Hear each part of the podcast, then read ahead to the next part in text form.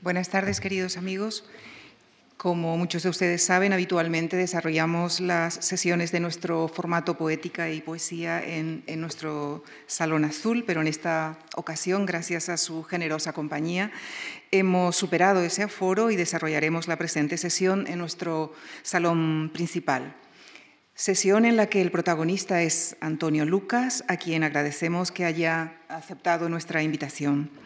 Además de poeta, Antonio Lucas es periodista y trabaja en ese medio desde hace más de dos décadas. Actualmente es redactor de cultura y articulista del periódico El Mundo. En el libro que les hemos entregado al inicio de esta sesión encontrarán su bibliografía detallada. De ella menciono, entre otros, los libros de poemas Antes del Mundo, Al Lucernario, Premio Ojo Crítico de Poesía, los Mundos Contrarios, Premio Internacional de Poesía Ciudad de Melilla, Los Desengaños, Premio Loewe y la antología Fuera de Sitio. Además, es autor de varios libros sobre arte, así como una selección de perfiles literarios de algunos protagonistas de la cultura de los siglos XIX y XX, reunidos bajo el título de Vidas de Santos. Antonio Lucas compartirá con nosotros sus reflexiones sobre su relación con, la poesía en la presentación que ha titulado Hacia la luz del fondo y finalizará el acto con la lectura comentada de algunos de sus poemas, incluyendo un inédito. Les dejo pues con Antonio Lucas y la poesía. Muchísimas gracias.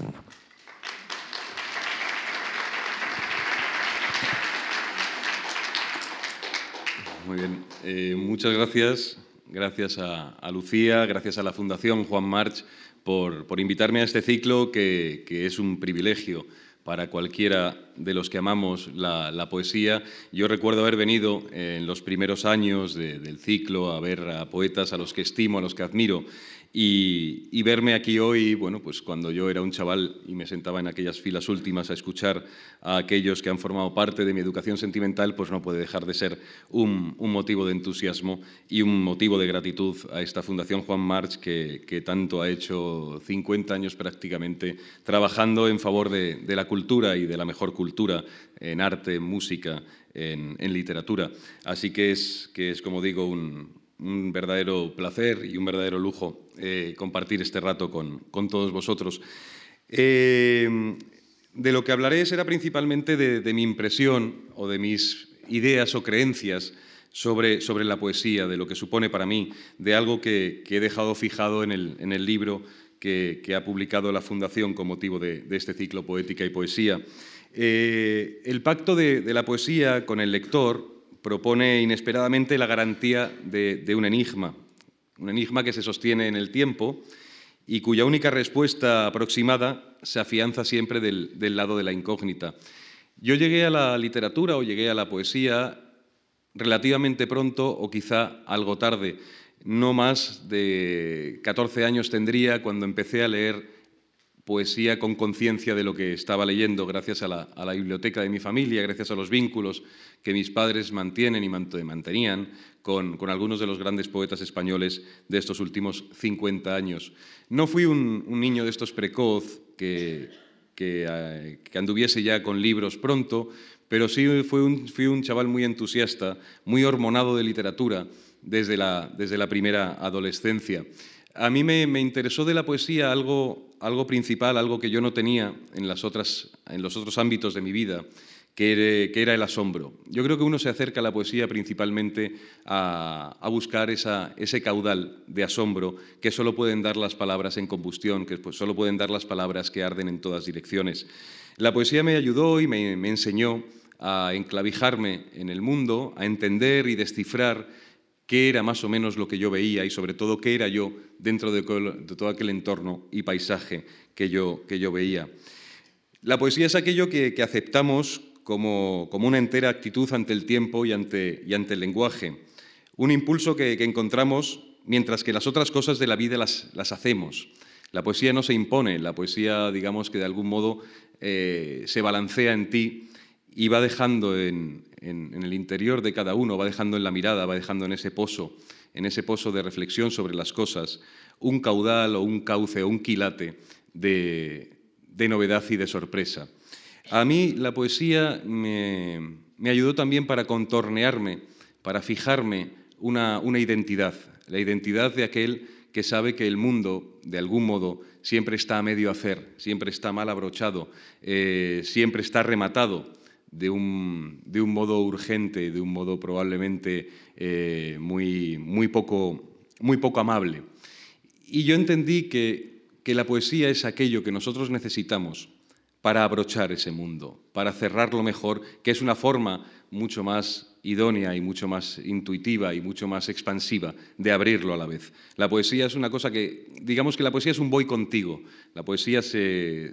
convierte en esa especie de espejo íntimo donde uno va encontrando, va mapeando, va, mapeando emociones, va mapeando eh, obsesiones, va mapeando todo aquello que arriesga y todo aquello que en un momento dado se dice también contra uno mismo, porque la poesía también es un artefacto muy interesante de rebeldía. La poesía es, no acepta fácilmente los protocolos ni, acepta fácilmente las verdades absolutas. Creo que la, palabra verdad ah, en la poesía supone una trampa, una trampa inmediata, porque no existe más que la autenticidad. Eh, la poesía no propone verdades, sencillamente va proponiendo pequeños espacios de complicidad y a partir de ahí un, poema da igual que sea verdad o mentira. Un poema lo que sí que no puede, lo que no puede sustituírsela al poema es, es, la autenticidad. Bueno, yo encontré todo eso en mis, en mis primeros años, en mis primeras lecturas muy, muy despeinadas, en mis primeras lecturas muy desordenadas, y encontré principalmente también una forma de decirme como no sabía qué se podía decir. Eso lo, lo, descubrí leyendo un libro que me marcó mucho en aquellos primeros compases, que fue Residencia en la Tierra, de Pablo Neruda. Yo sé que nunca más en mi vida voy a sentir aquel impacto, aquella especie de aullido, aquella especie de desconcierto, de feliz desconcierto que yo percibí y del que me apropié leyendo aquellos poemas aquellos poemas de Neruda. Eso es algo que solo te lo puede dar la edad, en este caso la edad temprana, y la capacidad de impacto, la capacidad de convulsión que encierra, que encierra la poesía. A partir de ahí, el itinerario de mi escritura, que es de lo, de lo que a uno más le cuesta hablar. Eh, yo soy capaz de hablar con más solvencia de las lecturas que he tenido y de los otros poetas o de los otros escritores que de algún modo me van marcando, me han marcado, más que de mí mismo. Uno cuando habla de sí mismo habla demasiado a tientas, arriesga eh, a veces opiniones que probablemente con el tiempo se van devaluando en favor de otras nuevas que van llegando, pero en este caso eh, sí recuerdo el itinerario de mis primeras lecturas, aquellas lecturas que tenían a la generación del 27, que tenían al, Rilke de Duino, que tenían a Emily Dickinson, al magullado Rambaud, eh, aquellos poetas surrealistas que también fueron para mí digamos, el impulso hacia, hacia territorios muy, muy insólitos y muy incógnitos del idioma. Y en todas aquellas lecturas yo encontré una tradición que probablemente por temperamento y probablemente por, por actitud ante las cosas y ante la vida, también probablemente muy, muy, muy llevado por ciertas por ciertas convicciones que con el tiempo a lo mejor han ido cayendo, encontré en, la tradición irracionalista el lugar donde yo mejor sabía decirme. Es curioso que el irracionalismo en este país tuvo momentos muy felices principalmente de la mano de poetas del 27 como Vicente Alexandre, como Luis Cernuda, el Cernuda de, eh, donde, habite el olvido, eh, del, por supuesto, Federico García Lorca, de algunos poetas eh, colaterales del 27, y luego se fue devaluando. Cuando yo llegué a, la poesía, cuando yo llegué a los primeros tanteos de, escritura, recuerdo con, con bastante asombro que muchos de los que luego iban a ser mis amigos de, la, mis amigos de la literatura, eh, iban tanteando por otros territorios en los que yo no me encontraba realmente cómodo, no encontraba esa voz a la que yo quería, a la que yo quería sumarme. Entonces los primeros libros fueron, o el primer libro antes del mundo, que fue Accesis del Premio Donais, fue en el año 96. Yo recuerdo aquel libro como un libro que tenía mucho de laboratorio y tenía mucho de pirotecnia, pero tenía también una voluntad extraordinaria de afianzar prematuramente un territorio, un espacio, un lugar, un sitio, una pequeña casa, un cobijo contra la tormenta, que era toda esa tradición que había quedado, digamos, ahorillada del, canon de los años 80 y años, y años 90 en España. Yo me metí allí y encontré en ese lugar del irracionalismo, en esa imagen, en, ese poder de las imágenes, de la metáfora, en esa condición del, lenguaje como una elasticidad suprema, esas, palabras que en un momento dado revocan el sentido mismo que tiene la palabra en el diccionario para generar arborescencias y generar entusiasmos y generar eh, emociones muy distintas a las que el protocolo del idioma corriente eh, propiciaba, encontré en todo aquello el sitio y encontré principalmente algo que a mí me interesó mucho, que era esa condición que tenía la vanguardia, la vanguardia histórica, de establecer una, una geografía, una geografía emocional y sentimental donde no hubiese un porqué, un porqué inmediato, porque, donde no hubiese una razón de ser, sino sencillamente aquello que se llamaba la palabra por la palabra. Luego todo eso fue cambiando con el tiempo. Estamos hablando de un chico, yo escribí aquellos poemas de Antes del Mundo cuando tenía 17 años, eh, con 19 salió publicado el libro, recuerdo, o sea que 17 años. Pero aquel primer tanteo fue muy, muy, muy definitorio. Yo no, no era no era un tipo muy seguro de que aquello que yo estaba haciendo en aquel momento fuese lo que iba a gustar, pero estaba muy seguro de que aquello que estaba haciendo en ese mismo momento era lo que yo necesitaba hacer.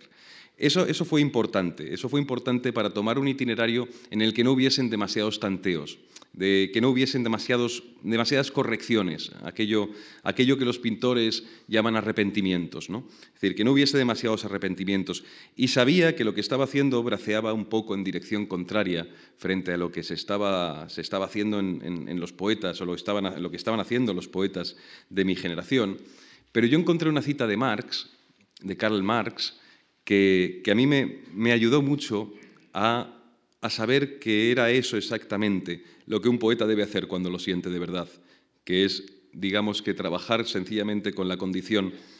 esteparia, casi cimarrona, del que escribe sencillamente porque tiene que escribir, sin buscarle más mercancía a esa idea. Y la cita de Marx creo que es de las pocas citas de aquella época que yo puedo mantener, mantener en pie. Dice así, la manera como se presentan las cosas no es la manera como son, y si las cosas fueran como se presentan, la ciencia entera sobraría. Es decir, eso es lo que te permite, en este caso, la poesía. La poesía te permite desalojar de todo aquello que uno ve, de todo aquello que uno tiene presuntamente claro, esa claridad, pero no por buscar una oscuridad, sino para todo lo contrario, para encontrarle claridades y para encontrarle fogonazos y para encontrarle todo aquello que tiene de inédito. Y eso también lo acuña muy bien Octavio Paz, y es en una cita muy breve que dice, la palabra poética jamás es completamente de este mundo.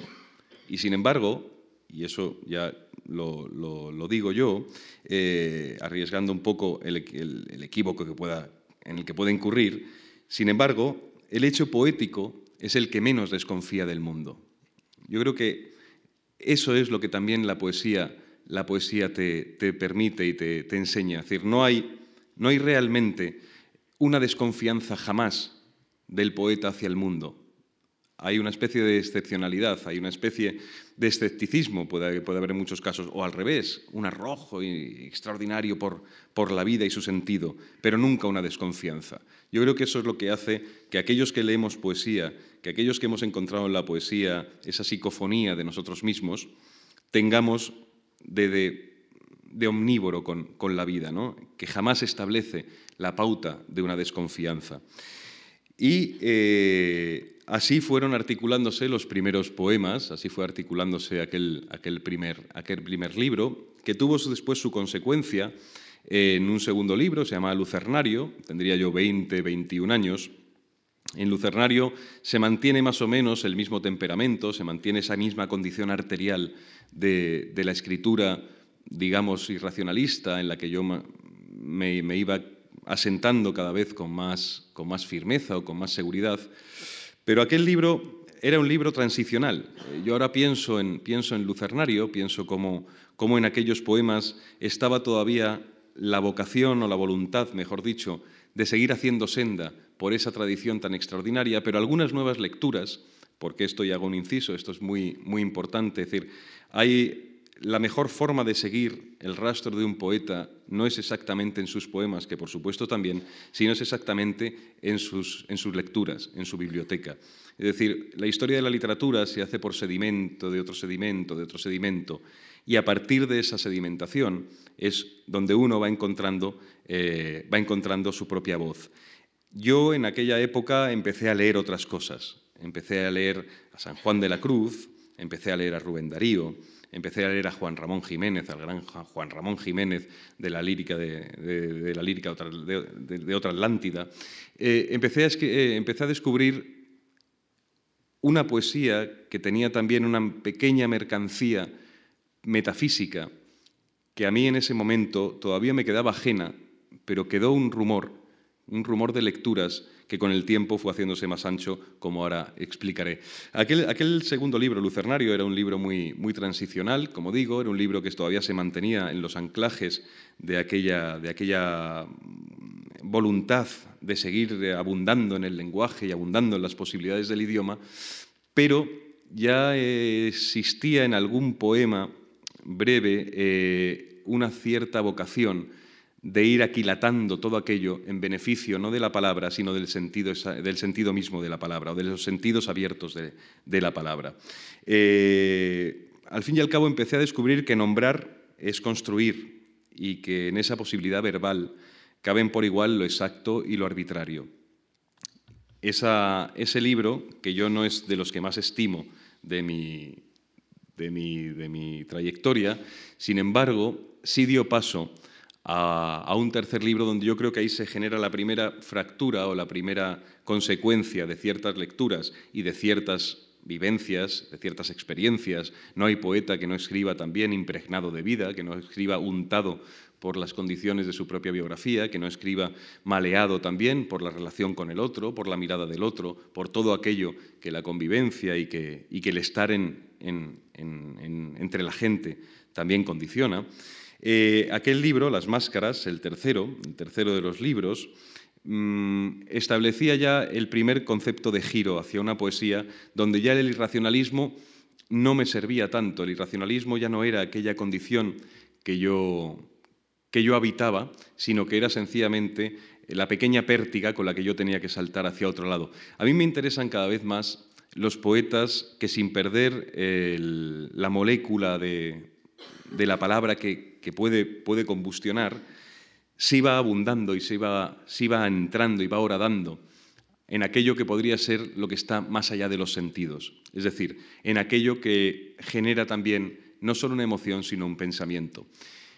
No tiene nada que ver con la filosofía, tiene que sencillamente que ver con que no hay idea asumible, no hay idea realmente soportable, sino tiene por debajo una pequeña argumentación, si no tiene por debajo una pequeña clave que descifrar.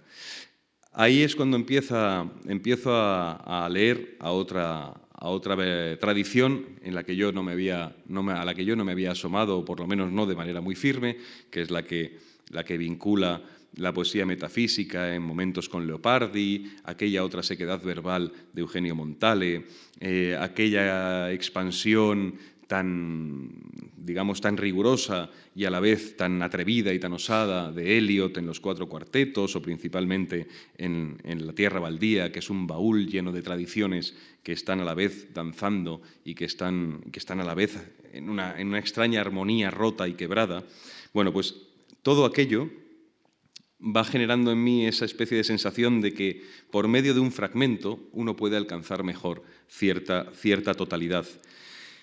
Y eh, ese libro sí que yo lo considero un libro interesante desde el punto de vista de mío, ahora que he tenido que revisar un poco la escritura para poder confeccionar el texto de, este volumen de poética y poesía, sí lo considero interesante porque es ese principio de cierta madurez en el que uno considera que la expedición que ha, hecho es solvente, o por lo menos si no es solvente, es la que tenía que hacer, pero que faltaba algo más. Y faltaba ese prurito de madurez, faltaba ese prurito de, expedición, ese, prurito de investigación sobre lo que ya las palabras por sí mismas no ofrecen, pero ya ofrece la idea, ya ofrece la calentura de un cierto pensamiento del mundo, que ahí es cuando uno creo que establece con, con el otro un vínculo mucho más directo y mucho más exacto, porque el muchacho de aquellos primeros libros realmente escribía para desalojar de sí todo aquello que creía que sabía. La persona que ya empieza con 26, 27 años a escribir las máscaras es aquel que lo que está buscando es la complicidad, lo que está buscando es el diálogo con el otro, es decir, todo aquello que en un momento dado uno veía como un patrimonio eh, personal, en las máscaras empieza a establecer, empieza a sustituir el tú por el, por el nosotros. Y eso yo creo que es el origen de lo que luego vino después, es decir, es el lugar del salto. Nunca la casa, pero sí el lugar del salto. Y, y, ahí me, sirve una, una, cita de Gastón Bachelard, que es un pensador francés que a mí me ha, me ha dado muy buenos, muy buenos ratos, y es que la poesía eh, nunca nos llama a una, a una conciencia de centralidad, sino que al revés, nos llama a una voluntad de apertura, que yo creo que es lo que hace lo que hace de la, lectura, de la poesía, de lo, que hace, lo que hace de la poesía misma, esa especie de escuela de tolerancia, que también es ese lugar de convivencia, ese territorio en el que uno está caminando siempre con gente al lado, porque la historia de la literatura y la historia íntima de cada uno con la literatura siempre se hace con compañeros de viaje. Eh, en ese sentido, yo fui quitándome a aquel muchacho que iba bastante dopado de, voluptuosidad y algo que me convertía en un ser quizá más disperso de lo que yo, de lo que yo intuía, y fuera de aquella sobreabundancia expresiva, eh, entiendo que la poesía nace de un silencio y vuelve a él. Eh, en ese recorrido, del silencio al silencio, lo único que nos queda es realmente la calentura, la calentura del idioma. Así que digamos que de algún modo la poesía permanentemente, o la que uno, la que uno cree que ha hecho y que, sigue haciendo, es génesis e impulso. Es decir, nunca olvidar aquellos primeros, aquellos primeros pasos, aquellos primeros eh, tanteos eh, en el irracionalismo y en el surrealismo al que tanto debo, pero siempre eh, intentar que la tentativa de todo aquello sea, sea por un impulso. Es decir, que escribiendo y determinado por una voluntad de decir y por una música que no sé, siempre sé de dónde viene, el poema sea cada vez menos imprecisión y sea cada vez más comunicación, más expresión, más, más lugar común, perdón, más lugar de comunidad, más lugar de espacio y de espacio de, espacio de todos. Entonces, en ese, en ese itinerario llegamos al cuarto libro, el cuarto libro, que, es, son Los Mundos Contrarios, eh, donde yo intuyo que la poesía tiene un nuevo peldaño más que yo no había explorado, que es una cierta... cuando la poesía despliega una cierta condición de rebeldía. Eh, y no me refiero con rebeldía a una condición guerrillera, ni mucho menos, sino a esa pulsión íntima que va, que va sujetándote a la vida, que a la vez te suma te suma a ella y que se convierte extrañamente en una, en una enseñanza. Eso sucede en los poemas de, los mundos contrarios, donde yo ya eh, empiezo a dibujarme como individuo desde un cierto desencanto, un cierto desencanto y un cierto desengaño. Eh, un cierto desencanto por, por, lo que veo y no me gusta, un cierto desengaño por todo aquello que probablemente no me gusta de mí mismo. Y en esa, en esa especie de aleación, en esa especie de conexión entre una incomodidad que solo puedo resolver a través de la, de la literatura y una actitud en mi vida que es, que es muy vital y que, y que viene autorizada por el entusiasmo, que es, como yo me considero, un tipo bastante entusiasta, ahí empieza a haber un reflejo de lo, de lo real distinto hasta el que está, hasta, el que, hasta, que, perdón, hasta lo que entonces se había visto en mi poesía. Es decir, se verifica el lugar donde uno se queda, ese, ese, ese, lugar preciso, ese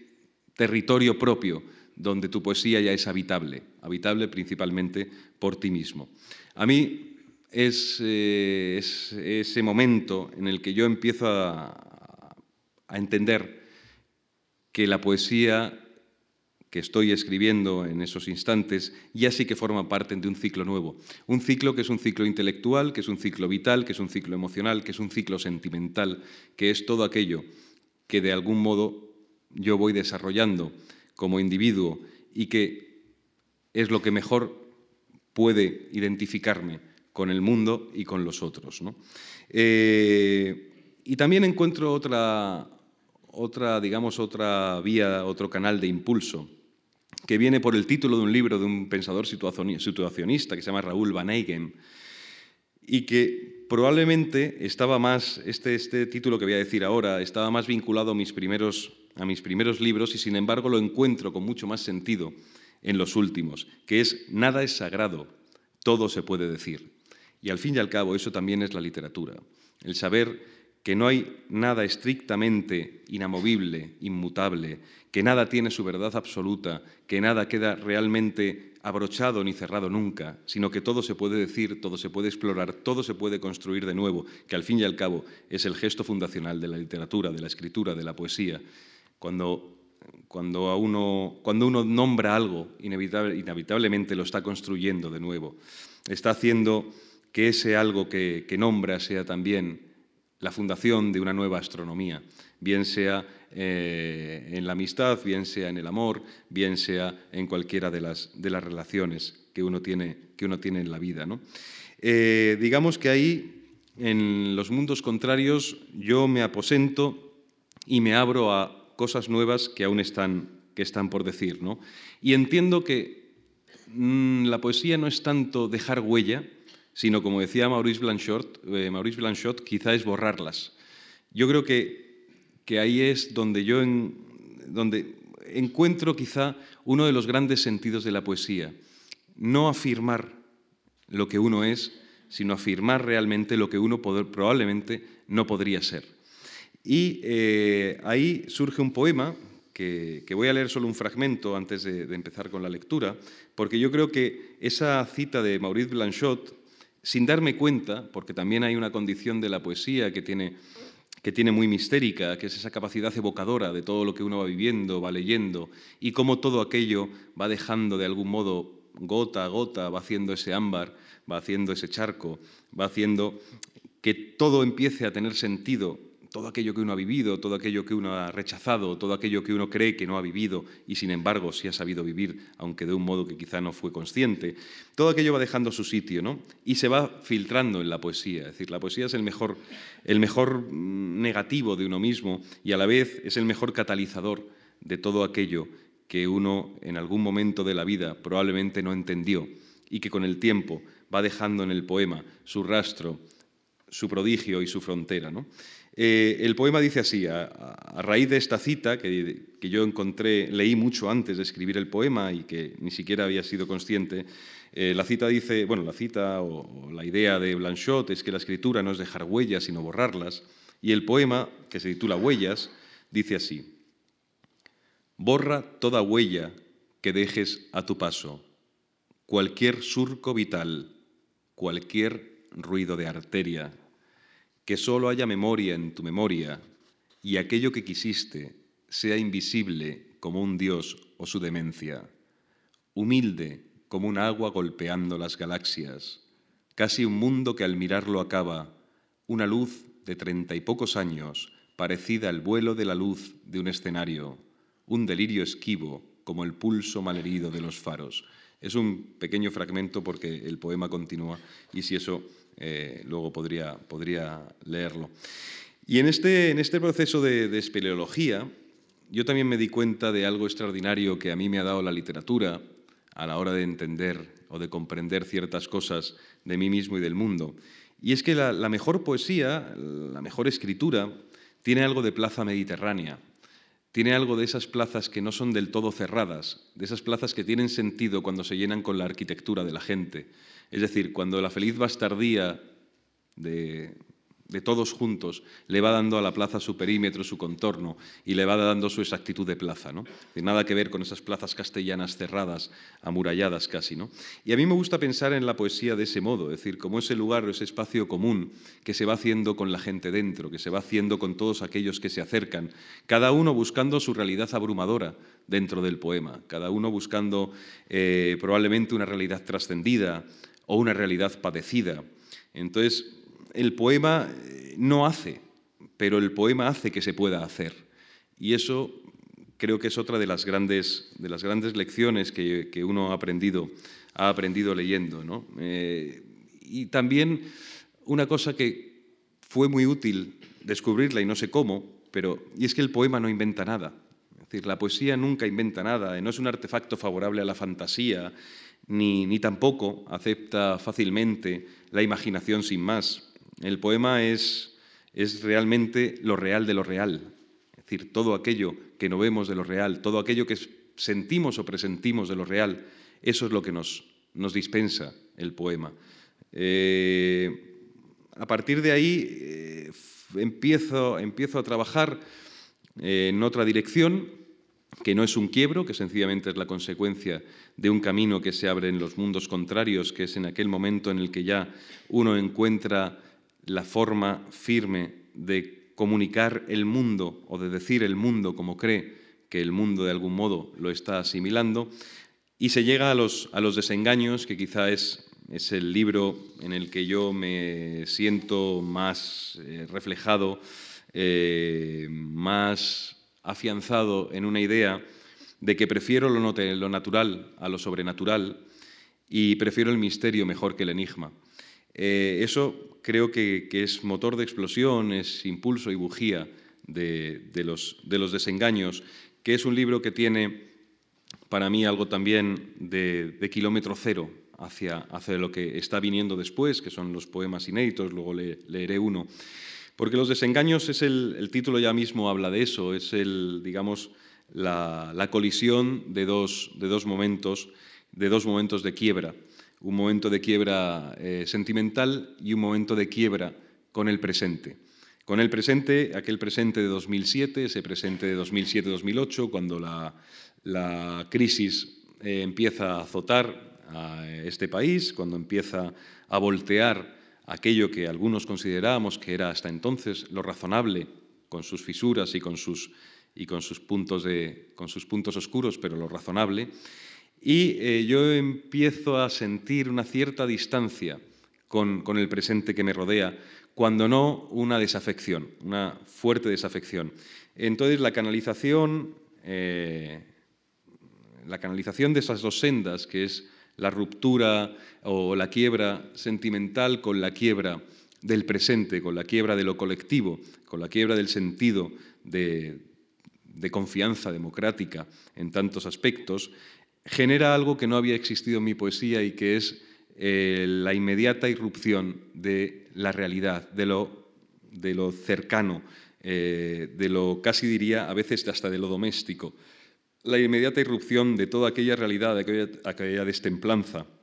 de aquella pequeña intemperie en la poesía de una manera muy directa y muy frontal. Es decir, una poesía que se está quejando del presente, pero no como queja, no como queja plañidera en absoluto, sino como una queja constructiva, es decir, como aquella especie de desafío que no es antojadizo, sino que es de la conciencia real de que estábamos siendo estafados. Eh, eso sucede en ese, en ese, libro, que yo creo que alcanza, alcanza una cierta comunión con, con lectores como, como otros libros míos no habían, no habían tenido, probablemente porque el nosotros queda muchísimo mejor afianzado, queda, muchísimo mejor fijado en, esos poemas, donde uno serenamente, ya más serenamente, anda buscando. Eh, como lector siempre he ido mucho más veloz y mucho más seguro de lo que me manejo en mis propios asuntos. Eh, siempre he tenido eh, más tendencia eh, a vivir y a disfrutar de lo cercano más que de lo concreto. Y en, este, en ese libro, en, los, en, los desengaños, yo creo que que aparece esa necesidad de exploración mejor afianzada que en otros momentos y donde aparece ya una conciencia crítica y racional que yo creo que no está eh, en absoluto, eh, no es ajena a, la poesía, no es en absoluto ajena a la poesía, porque en aquella tradición contemporánea en la que eché los dientes, el irracionalismo, que no tenía plan, y esa otra, esta otra, este otro tiempo de, mi escritura, donde uno más, más aplomado y probablemente más asentado en sí mismo, eh, encuentra eh, la forma de avanzar y de decir, y donde la palabra pesa más incluso que en aquellos, que en aquellos momentos primeros donde había más ambigüedad y más desconcierto y había probablemente menos estética y había probablemente menos sentido de territorio de iluminación, creo que en todo ese, en todo ese arco itinerario más o menos ha sido ha sido cuanto menos, cuanto menos eh, resistente. No diría que acertado, pero ha sido, ha sido resistente. Y, esta, esta, itinerancia o esta trayectoria no puede estar, en mi caso, eh, no puede estar mm, alejada de una reflexión que también tiene que ver con el periodismo. Yo eh, llevo 20 años trabajando en el diario El Mundo, 20, 21 años, y con el tiempo me he dado cuenta de que si el periodismo es una pasión y la poesía es un veneno, hay momentos en los que yo sospecho que le debo al periodismo algo más de lo que hasta ahora eh, creía o sabía creer. Eh, el periodismo, yo creo que para mí ha, sido el salto importantísimo en mi forma de relacionarme con el mundo no exactamente con la poesía, ni mucho menos. De hecho, eh, suelo decir a modo de broma, pero no sin cierta verdad,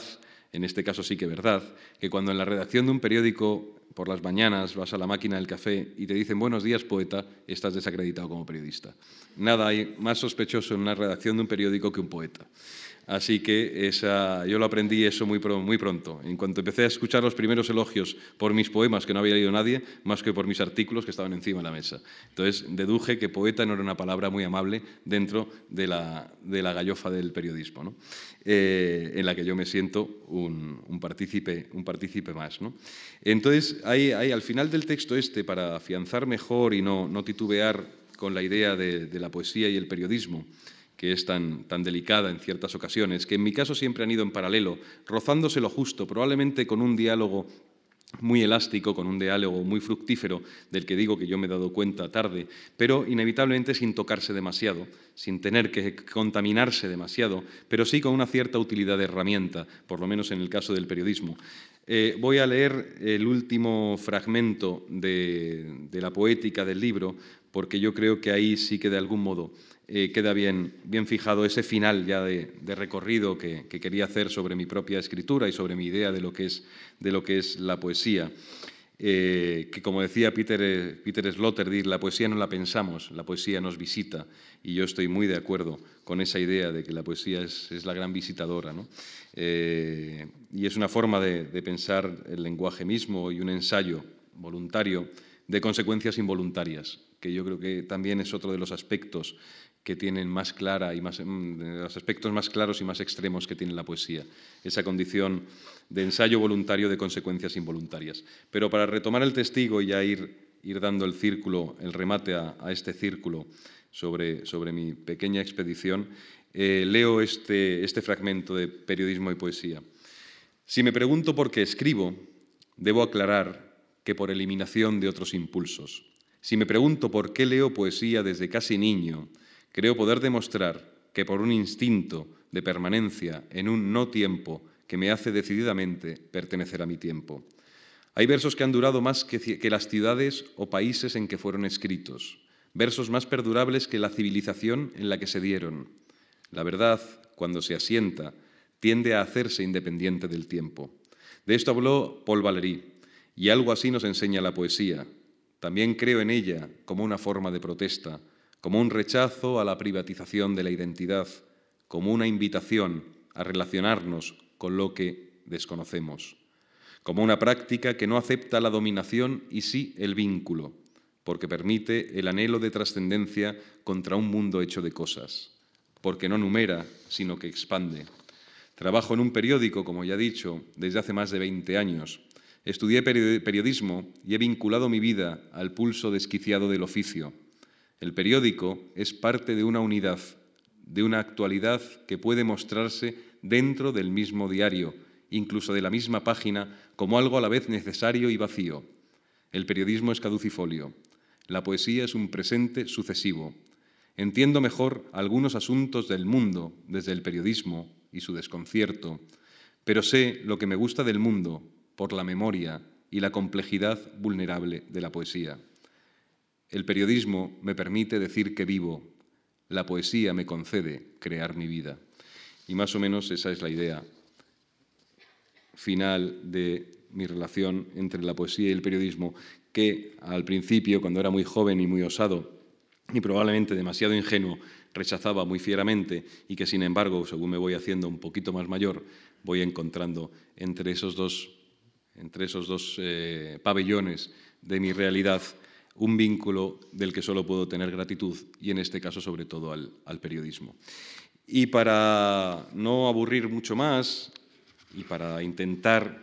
eh, demostrar que toda poética y toda impresión que uno tiene sobre su propia poesía es siempre una errancia y probablemente una, invitación al fracaso y una invitación a la contradicción, voy a leer una serie de poemas eh, recogidos aquí en, la bellísima edición que, ha hecho la Fundación Juan March, que yo creo que bueno, pueden dar cuenta mejor de lo que yo he explicado, de lo que es, de lo que es mi intención o mi lugar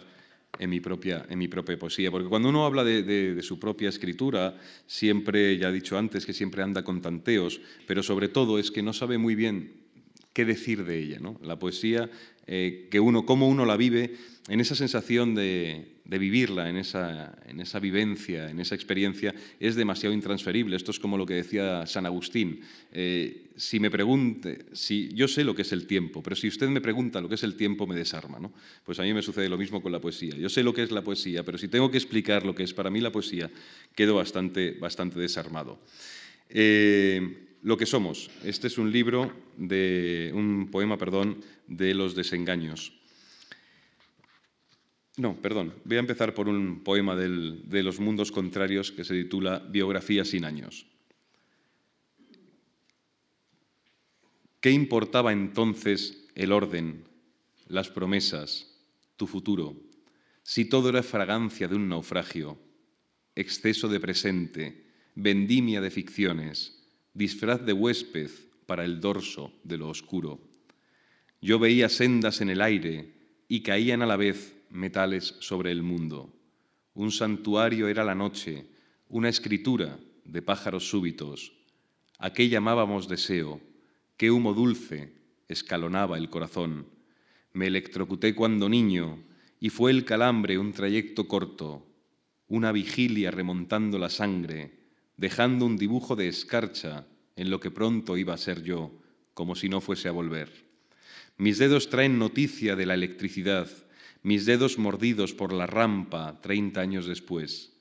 Si escuchas, aún está el veneno de la luz en ellos, la armónica del resplandor. Puedes distinguirlos porque arrastran las huellas de esa infancia pirata, la feroz taquigrafía de la muerte contando sílabas en mí. Después la vida prometió países de azúcar, pero se fue incumpliendo sola, se va incumpliendo poco a poco se va curvando y vuela musgo, alumbre, nunca se aprende a vivir. Y la segunda parte de este poema, mejor aquella edad con sus goteras, los días sin diccionario. Dijeron que la juventud lo arrasa todo, pero tan solo parte en dos el tiempo, y es costumbre caer del lado sin retorno, donde suelen ser escasas las noticias favorables y el amor es el abrir que dijo Eliot, claudicando en esta tierra condenada. Ah, eh, eh, yo generalmente en los libros suelo, suelo hacer algún homenaje a poetas que para mí han sido importantes, que han formado parte de mi educación sentimental, y en los que hay una cierta identificación, sino incluso una especie de apropiación indebida de sus propios fantasmas. Eh, sucede, por ejemplo, con Lotremont, que, es uno de esos poetas extrañísimos, un poeta que, murió con 24 o 25 años, dejó una obra bastante, bastante incalculable que, se titula Los cantos de Maldoror, que es una especie de, prosa, una prosa muy, muy vinculada a, la combustión de la poesía, pero no es una prosa poética. Y siempre tiene esa condición de algo que, a lo que uno no llega realmente hasta el fondo. ¿no? Lotremón era un, ser tan, tan oscuro y tan, y tan difícil y tan poco claro, porque quedó muy poco rastro de él, tan poco claro que eso incrementa, incrementa el, gramaje de, extrañeza ante, ante, su escritura. Y es uno de, de esos eh, autores que yo leí muy joven, que no he vuelto a leer, pero sin embargo sí quedó esa especie de rumor, esa ráfaga de, como digo, de extrañeza, esa ráfaga de lo insólito que tiene su escritura. ¿no? Lotremón, quisiera como tú arriesgar el viaje, no ser ni luz ni sombra, solo límite, dejar una penumbra por todo patrimonio y hacer brotar mi sangre, sentarla entre nosotros, oír cómo se apaga su cauce diminuto, el líquido aderezo que me impulsa, la lenta munición de mi existencia. Oigo un rumor de cosas que pasan por la calle, el miedo es la moldura que las une, y si miráis más al fondo de mi vida, si acercáis el oído al acorde del frío, será la locura quien hable. Pacíficamente he borrado mis huellas, he apoyado en la noche mi cuerpo impreciso, mi fe humeante, acerco mi pecho al vacío es el aire un tarot de pájaros ciegos que escupe este canto futuro. Solo quiero apurar mi edad, mi tierna, mi tierna maldición sin años, y que la obscena clave de mi nombre suene por el triángulo del cielo, por el aula de las nubes que nadie ha conquistado, por todo lo que fue abatido y yo defiendo, brindando a la salud de los siglos sucesivos, puntual, en la violencia intermitente del invierno, porque mi generación no existe, nada hay más terrible que un clamor de multitudes. Escribir es no aceptar lo irremediable, buscar sin equilibrio, amar solo del tiempo el oscuro sobresalto de su rumbo. Del olvido extraje un esqueleto afín al mío, un hermoso mástil. Bastará el día en que muera con escribirme el epitafio en la niebla de un espejo. Eh, este poema, Fuera de sitio, que es el que cierra los, desengaños, creo que concreta muy bien ese, espacio del que hablaba antes, ese espacio para mí nuevo, o para mí eh, revelándose, está revelándose poco a poco, de, la poesía, ese momento en el que uno eh, le, busca, le busca más más idea, más idea que, brasa de, o pirotecnia a las palabras y a la literatura. ¿no? Fuera de sitio, digamos que es esa concreción, casi podría ser una poética mucho más clara y mucho más precisa que la que, la que soy capaz de, de articular. ¿no? Fuera de sitio. Imagina que el tiempo solo es lo que amas, unas pocas palabras, unos seres exactos, unas horas muy lisas, una playa quizá donde el daño no acecha. Imagina la vida como no lo es ahora. No quiero decir como algo perfecto, sino un resplandor, cierto abril de muy lejos, un tributo al azar, sin otro destino que el confín fugitivo de un eco sin rostro, y después cualquier cosa con qué precisión va la edad hilvanando el espino y qué extraña la urgencia de ir en pie hasta la ola, celebrar lentamente que aniquile mi huella, mi escritura de hombre, mi certeza de surco, ser la alta misión de lo que nunca concluye, como no cierra el mar su recado en la orilla. Pero no es estar quieto la razón ni la meta, sino un querer más pequeño, una conquista más clara, ver la vida llegar de su noche a tu noche en un cuerpo ajeno, pronunciar su silencio, abrazar su alambrada, desear su vacío, delirar sin camino, sin mapa, sin fuego, hasta el tiempo sin tiempo del país que no haremos. El, siguiente poema ya pertenece al libro nuevo en el que estoy trabajando. Está publicado en la, Poesía Reunida, que, salió en junio en la editorial Visor, con el título de Fuera de Sitio, que se quedará, yo creo que como, como título genérico ya de las sucesivas reuniones de, mi poesía. Eh, y que tiene un sentido, el estar fuera de, fuera de sitio no es un sentido estrictamente geográfico, sino que es un sentido mucho más emocional es muchas veces como, como yo y tanta gente, pero en este caso como yo me siento eh, en, tantas ocasiones, ¿no? muy fuera de sitio, muy fuera de sitio de todo aquello que es grosero, de todo aquello que es hortera, de todo aquello que estamos viendo eh, en este presente tan convulso de los Trump y toda esta, toda esta tropa. ¿no? Es decir, estar tan fuera de sitio de esa gente, considerar que no perteneces a esa tribu ni a los que han permitido que esa que esa banda de irresponsables estén, estén ahí. ¿no? Entonces, eh, fuera de sitio, no es, ya digo, no es un extravío, sino es una condición casi muy, muy convencida de donde uno quiere estar frente a, cierta, a ciertas actitudes o ciertas gentes. ¿no? Este eh, poema se titula Hospital y, tiene algo eh, probablemente algo así de, un pequeño calambrazo, pero tiene un sentido muy claro. Eh, es la visita, todos por desgracia hemos visitado de vez en cuando algún hospital, bien como pacientes, bien acudiendo a, ver a alguien. Y en este caso ingresaron a mi padre hace un par de años y nunca había estado en, un hospital él y yo tampoco lo había visto allí. Y, eso generó una, una especie de diálogo conmigo mismo, la idea de ver bueno, pues alguien con una máscara de oxígeno y, bueno, con las sondas y tal. Entonces eso genera una, cierta sensación de que, de que, nos hemos hecho viejos de repente, ¿no? Nos hemos hecho todos viejos de repente. Y, este, este poema intenta reflexionar sobre esa condición, esa imagen tan, tan áspera y a la vez tan humana de alguien en una cama de hospital. ¿no? A cada hombre lo limita un deseo y un cansancio. Es el precio de vivir también un filamento de tristeza, una paciencia inigualable, un arrepentimiento por amor y otras costumbres con que tensar la biografía, con, que ofrecer misericordia a lo que existe, una respuesta a lo que nadie ha preguntado,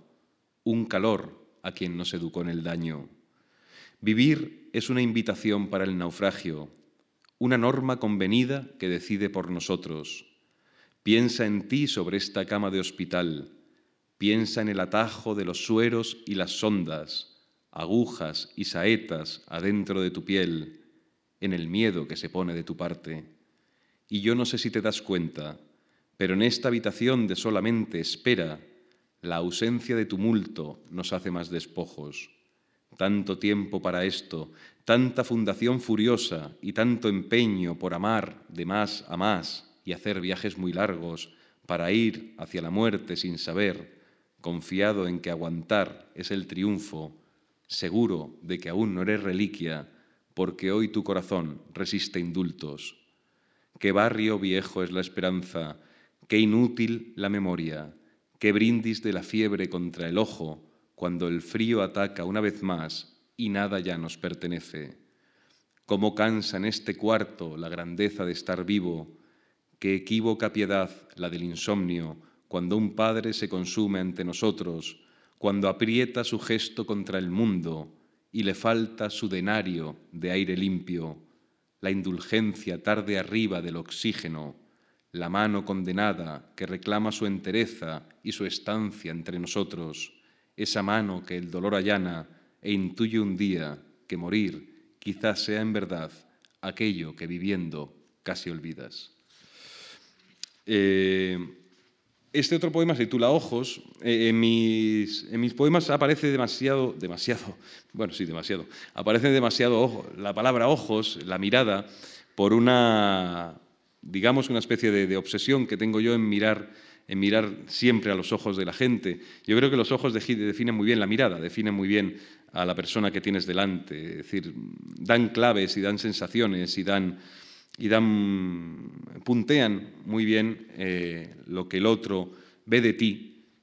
más allá de lo que tú veas del otro. ¿no? Es decir, cómo te mira alguien es, es importante para saber descifrar en ese gesto lo que está viendo, que generalmente cuando hablas con alguien eres tú. Ojos. El hombre a veces entiende mejor su vida en otros ojos. El hombre encuentra en lo de afuera una exacta memoria de sí mismo. Yo busco lo que soy en lo que tú miras de mí y asumo en esa disciplina mi prodigio y mi frontera, en tus ojos despojados de voz y de sonido, tus ojos minerales con su invasión silenciosa, con su latido de faro, con todo lo que albergan de lo que aún me desconozco. La vida va tomando forma si tú pronuncias vida y yo miro esas letras que salen de tu boca, que escapan para siempre, que suben por el aire y en tu mirada quedan como si fuera de noche. Pues la noche afiera los ojos y en su licor vagabundo hay ceremonias y labios, y su extravío concede el don de hacer prisioneros. Los ojos color salvaje, los ojos color cerrado con que caminas y asientes y cantas y escuchas, tus ojos como fieras acechando en tus ojos, como un puñado de pájaros o un cementerio de argollas, o sobre todas las cosas, como una bruma muy joven que aún cuelga del aire. Los ojos hilvanados de amantes que descansan sin saber que soy yo, descalzo por tu cuerpo, en tu playa de olvidos, con mi costura de miedos, o fumando sin prisa, en tu juventud que se afana, mientras la mía se aleja con su apretada clausura. Y no sé si te das cuenta. Si me vieras ahora, si supieras que un día traicioné la impaciencia de tantas promesas abiertas, de tanto que nunca dijimos, si supieras que he amado una voz casi tuya, una casa de luz semejante y los mismos embates de los bares a oscuras, si recordaras, si vivieras quizá. Y ahora dime, ¿en qué mar dejó tu edad de viajar contigo? ¿En qué azul inexplicable perdí a mis cuarenta la patria de ser mirado y el bosque de que me vieses? Y por último, ya para acabar, eh, un poema inédito del, libro que, como digo, estoy trabajando. Se titula Tregua, no, no, no lo he leído yo antes en público y, más o menos eh, lo que voy ahora haciendo, lo que voy, en lo que voy tanteando eh, o, o, buscando, va, va por aquí. Tregua. La vida se concreta mejor en lo pequeño. La templanza maternal del agua, el cara o cruz de los viajes que no has hecho, los árboles que trepas, el amor que parte en dos, su evidencia y su dominio. Para vivir no es conveniente dar rodeos, ni buscarle a las preguntas su respuesta en la respuesta.